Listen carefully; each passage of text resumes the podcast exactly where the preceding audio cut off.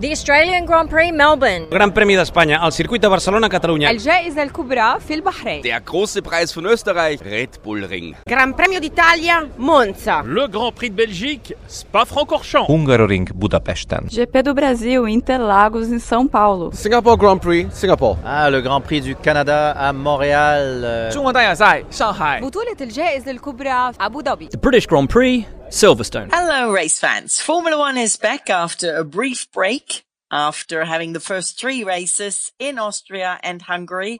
And there have been about 15,000 tests, corona tests that have been done, um, at those first three races and also in the time in between. And sadly enough, our Formula One has, um, a first positive test case and that is BWT Racing Point driver Sergio Perez, the Mexican, had not been at the racetrack in Silverstone and therefore could be mm, kind of isolated fairly quickly and fairly effectively. He is now in self-isolation and the team said he is doing well. He's in, in, in good spirits and he will follow all the guidelines by the authorities. And because he had not been together with the team, um, those people he may have had contact with have been isolated as well. And the, the strict rules and guidelines implemented by Formula One and all the teams, um, therefore have been quite effective. And, um, the race weekend can go ahead as planned and BW Racing Point can also, um, race as planned. And they are planning to, um, also have two cars in the race. They will have a replacement driver and therefore, um, well, Sergio Perez, unfortunately, will have to watch not just one, but two races from, um, uh, from wherever he is isolated. And I can only extend best wishes to him and, um, get better soon. Now, I am not at the Silverstone Grand Prix racetrack. Unfortunately, I have to say, because it's always an amazing race, but also that amazingness is created by the British fans. Uh, me being German, I can say this is a very special atmosphere, a very special environment. And I don't know how it's going to be without these fans, but, um, I hope we still have two good race weekends. And because I'm not at the track, I have one advantage. I can talk to our secret engineer. Hello, hello. Hello, Inga. Hi. And all I can say is I'm super happy to not have to go to Silverstone. Oh, Uh, dear. Of all the uh, of all the races, it's got to be my least favourite. Not my least favourite. More to the point, my most hated racetrack in the whole F1 calendar. I didn't know Formula One engineers have such a thing. Is it because of the track layout or is it because it's kind of from the nationality point of view, your home Grand Prix and you get so many people asking you for tickets?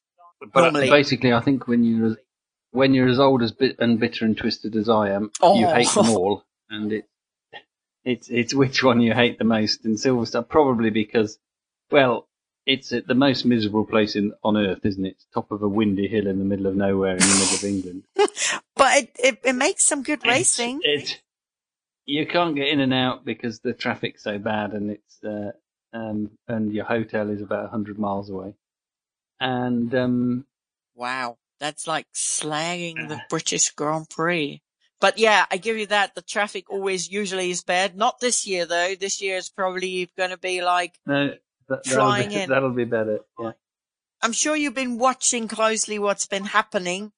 And one thing that I would like to talk to you about today is briefly, um, Ferrari. We've talked about them quite a bit, but now there have been quite some developments. Ferrari chairman uh, John Elkann said on Tuesday that, um, Ferrari have not only complete confidence in team boss Mattia Binotto, but also they don't expect, they cannot expect to return to win or to the winning route before 2022. In Formula One, to me, that seems like ages.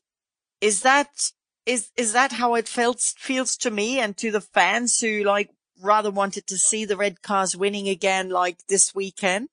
Or is it just simply a very realis- realistic timeline, especially because of the new rules starting in 2022? Well, I think that there's there's two ways of looking at it. First of all, the Ferrari fans who would like to see the car, you know, all- all of a sudden a, a bunch of performance put on the car and it start winning in the next couple of races, that is genuinely unrealistic. You know, you, you, the way you develop an F1 car these days is, is, is absolutely by putting, you know, millisecond by millisecond to the lap time. You don't, you don't put a chunk of a second a lap anywhere. So a very quick hmm. recovery is not realistic. I think to say we need two years or we need five years or we need 20 years i- is just, it's just a political statement, isn't it? It's just, that's what your prime minister says. It's just kicking into the long grass. Um, you know, two years away in politics is never. If you're managing an F1 team, it's, it's far enough into the future that people have forgot, will have forgotten by the time it gets there. Yeah, so so reading that uh, that press release from John Elkann actually quite made me laugh because if we think about it, th- this guy's he's not actually the the head of Ferrari. He's the head of the whole Fiat organization. He's an American. He's only been in the job, I don't know, two or three years or whatever. He probably doesn't even know where Maranello is.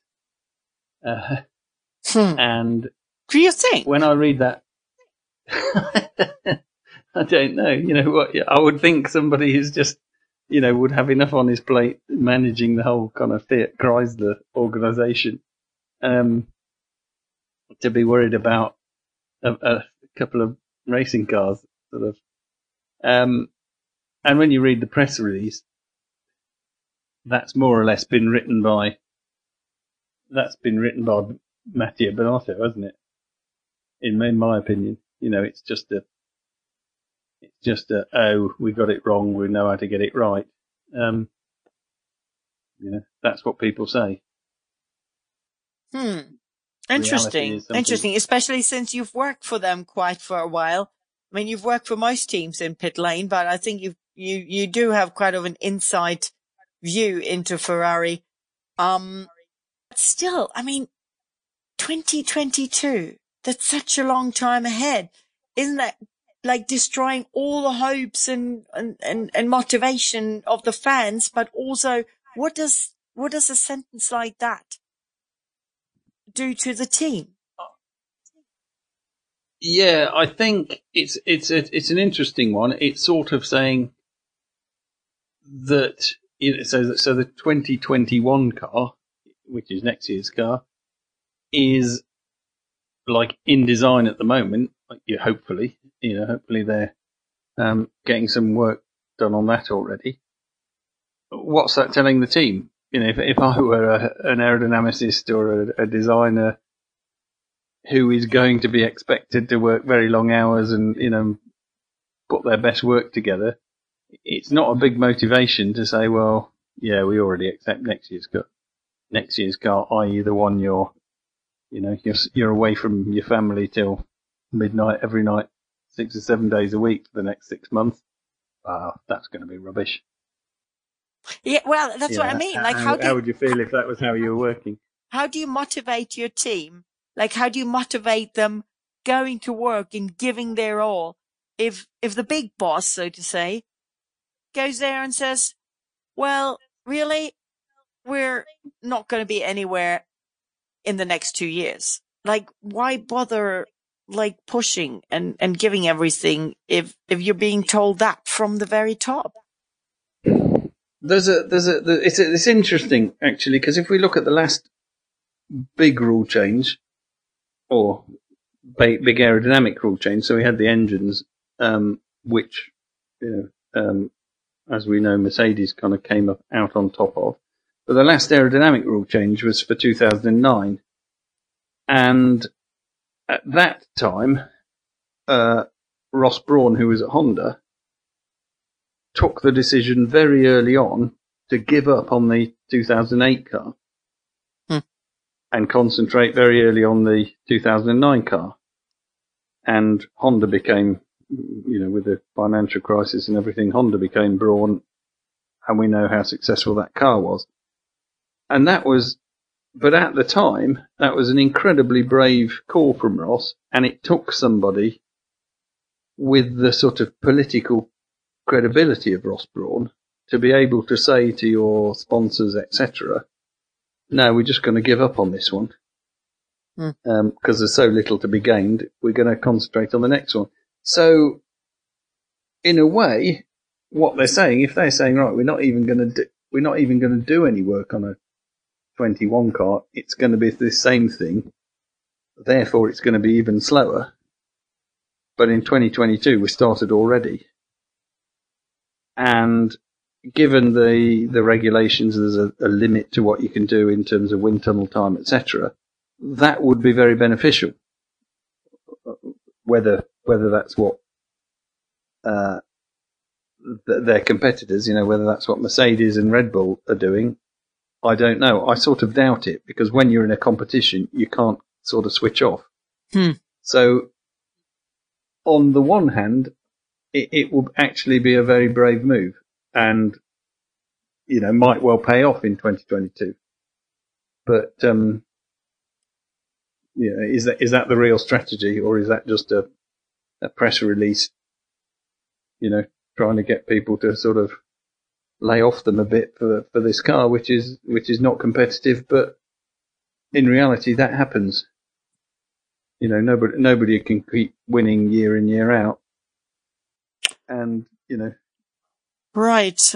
Um, what do you think of the restructure? Now they're saying Enrico Cardile will head up a new performance development department. So I'm assuming that department has been newly formed or newly structured. Um, then we do have Enrico Gualtieri overseeing the power unit, Laurent Mekies remaining as sporting director, and Simone Resta head of chassis engineering. Binotto, that's what um, John Elkann as well as the whole Ferrari have kind of repeated or, or, or said again is they do trust Matteo Binotto, so he will stay as head of the team, as team principal, so to say. Um, now they are bringing back in, as they say, the experience of Rory Byrne. Now, I, I know Rory's 76 years old, but he was a key figure, figure in the golden times, in, in, in the Schumacher years, um, when they were winning race after race, just almost like Mercedes and Lewis Hamilton now. Can, can someone like him turn this thing around? I think, uh, first of all, Rory is, is, I, I know Rory very well and he's an absolutely great guy. You know, he is a, you know, he's a le- legend of Formula One. Um, but he, also he hasn't really gone away. You know, he hasn't stopped, you know, in the background, help, you know, working with the development, doing, doing projects and concepts for the team. So, so to say you're bringing him back is a, is a bit of a, a misstatement. You know, he's always been there. Hmm. To be honest, to me, this, this, this press release and this reshuffle just looks like a, a lot of new words for all the same stuff. You know, which, uh, I take your word for that. You have the inside view. Yeah, but it, I mean, it's it's not an you know they they have to say something, they have to make changes, and actually, probably the positive thing is they're not firing everybody and starting again, Right, which they have done Um, in the past quite a, quite a few times. which they have done in the past, and that clearly doesn't work. So so instead of firing everyone, let's let's just Give them new titles. change the job titles and, Mm. and, and carry on. You know, so so there's there's maybe some wisdom in that. I don't know. Let's see. Let's wait till 2022 and decide. Right. I mean, to be fair enough, Mattia Binotto has been team team boss now for one year. Um, he he had to just get into these functions and and and the new situation. But one thing that I'm I'm a bit puzzled about, to be honest, is um when he was asked why Ferrari did not renew the contract, or actually kind of fired um at, for the end of the year, um four times world champion Sebastian Vettel. Um, John Elkann is quoted saying, "It is harder to rebuild the team with those who have already won than those yet to succeed. So basically, if you want to reshuffle or rebuild, restructure a team, a four times world champion is not good enough? Do you do you believe any of that stuff? Well, Because I, I'm asking you. I'll give you my. well, I, I'm, I'm puzzled. I said I'm puzzled. Not saying I'm believing it. I'm, I'm just like, really? What? Like what? Yeah, I mean, let let let's face it.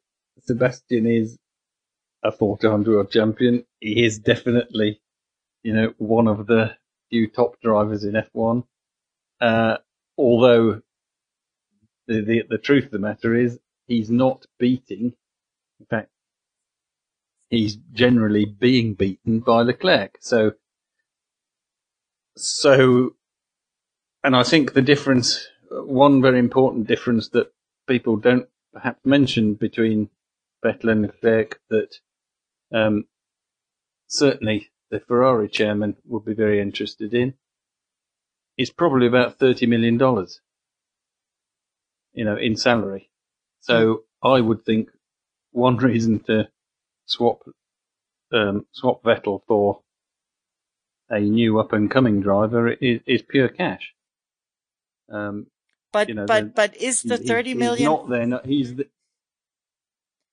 Sorry, go ahead. is the thirty other thirty million dollars if it actually is that much, which we, which was never confirmed, um, going to make the cars so much faster, or in other words, are they able to use that money to make the car faster so that Leclerc and Carlos Sainz can fight for the title? I think if you, I mean, if you talk to, to you know, a, a team like Racing Point or Williams or or Renault or whatever, and you said, what can you do with another 20 million, 30 million development budget? They would say, well, twice what we're doing right now. You know, that, that is a huge amount of money. Um, True. So, you know, and it is a, a, to, to the to the middle of the grid teams, it's probably their entire development budget. So, yes, for sure, you can. Um, you you can spend that and go faster. There there is no doubt in that. But Whether a as team like Ferrari will, or whether that just means more profit or less cost or whatever, is is uh, Mm. Yeah. Hmm. The- Maybe those maybe those newly created positions are need to be paid a bit higher. Well, that's just speculating. I'm sorry, I don't want to be mean, but as Sebastian Vettel very clearly said to us, is there were never talks about money. He he has never been made an offer. He never made an offer. It didn't even get to talk about the money. Now, one could Yeah, think I- I that don't maybe know. I'm Ferrari I'm assumed. No, no, I'm saying that maybe Ferrari assumed that Vettel would be wanting more, or at least not less, but they were not even, according to what he said, and Binotto kind of confirmed that, they were not even talking about money. So they are, okay, they're restructuring the team, whether it is for whatever reason, Sebastian Vettel didn't fit into this restructure. They want two ambitious young drivers. Now they do have it, um, or will have it. And the people they're putting into those positions, you're saying a lot of them or most of them have been with the team before. So what, what can we expect of Ferrari this year? Is it really, as John Elkann says, that they're currently fifth in the world championship standings of the constructors and that's as far as they get? Or do we see them here and there maybe winning depending on track and weather?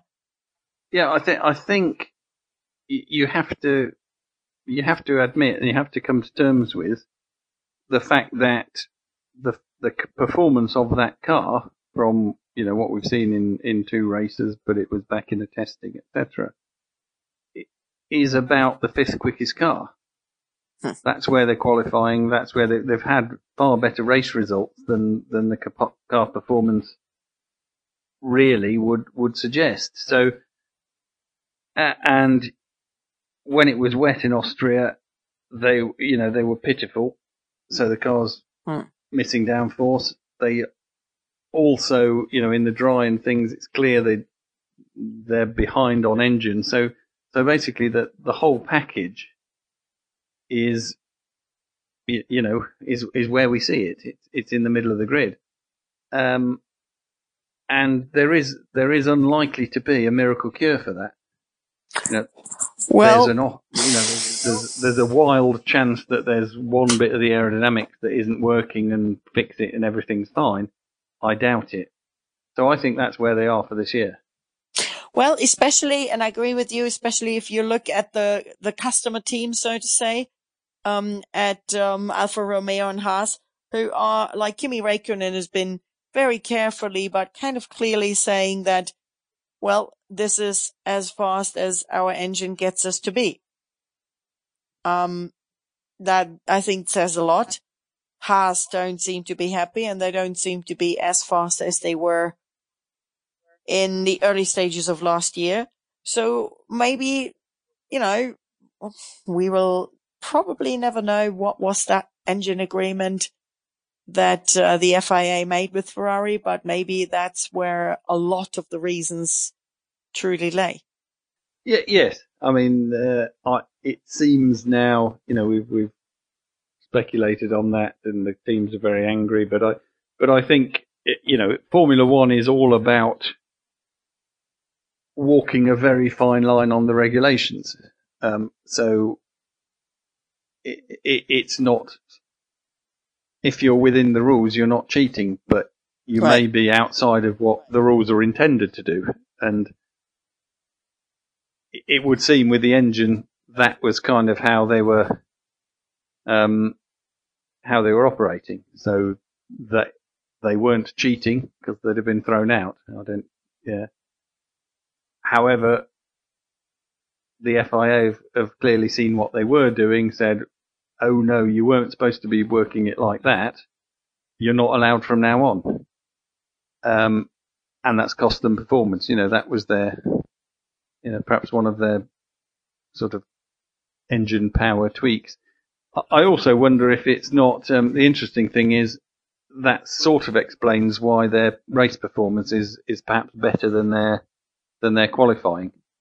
So, so whatever they were, were doing, uh, last year meant they were able to, to wind up the engine for a single lap where, you know, over a series of laps, they, it wasn't a benefit But anyway, we can only guess what they were doing, but um, I, I think it was more likely to be clever and naughty rather than flat out illegal. That's a good summary.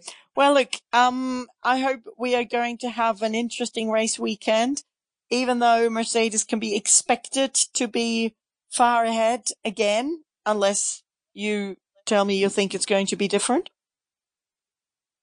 Uh, actually, act, although I've been, I think I've been wrong every time with all my predictions so far. So, Not um, really, but so it's about time I get one right. But no, you know, Silverstone is a, it, you know, it's a, it's a power and downforce and efficiency track, and it's a, uh, you know, basically with all the high speed corners and the long straight, it, there's nowhere to hide. If your car's not quick, there's, you know, there's, there's nowhere, there's no way that the driver can make up for it.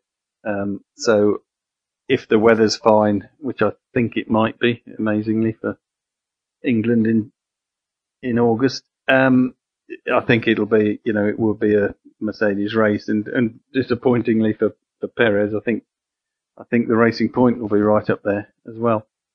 well, that's Just going. coming back to the you. you just coming back to the Ferrari thing, you were you were laughing at my comment saying it was it was naughty and cheeky and on the margins, but not illegal. that is how it yeah, that is how we operate in, in Formula One. That that is how they that is how we find uh, you know little little bits of performance. It's it's you know the way the rules are written. Well, are they really written like that way? I can get away with just sneaking an extra millimeter here or an extra couple of grams there.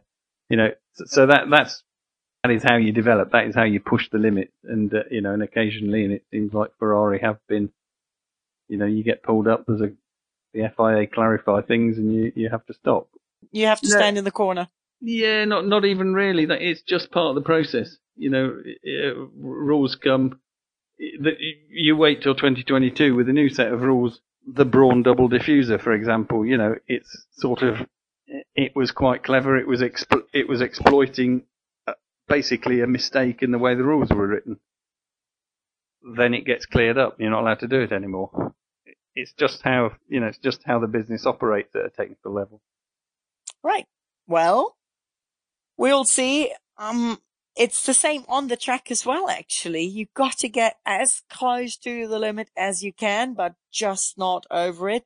And that goes also with the very strict track limit rules that Formula One is implementing more and more. So, um, it's going to be interesting.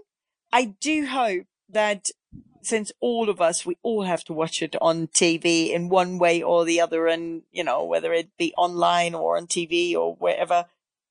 I do hope that um, the producers recognize those amazing, tight midfield fights, and we get to see more of that because that is actually good racing and interesting racing, exciting wheel to wheel, and lots of fights.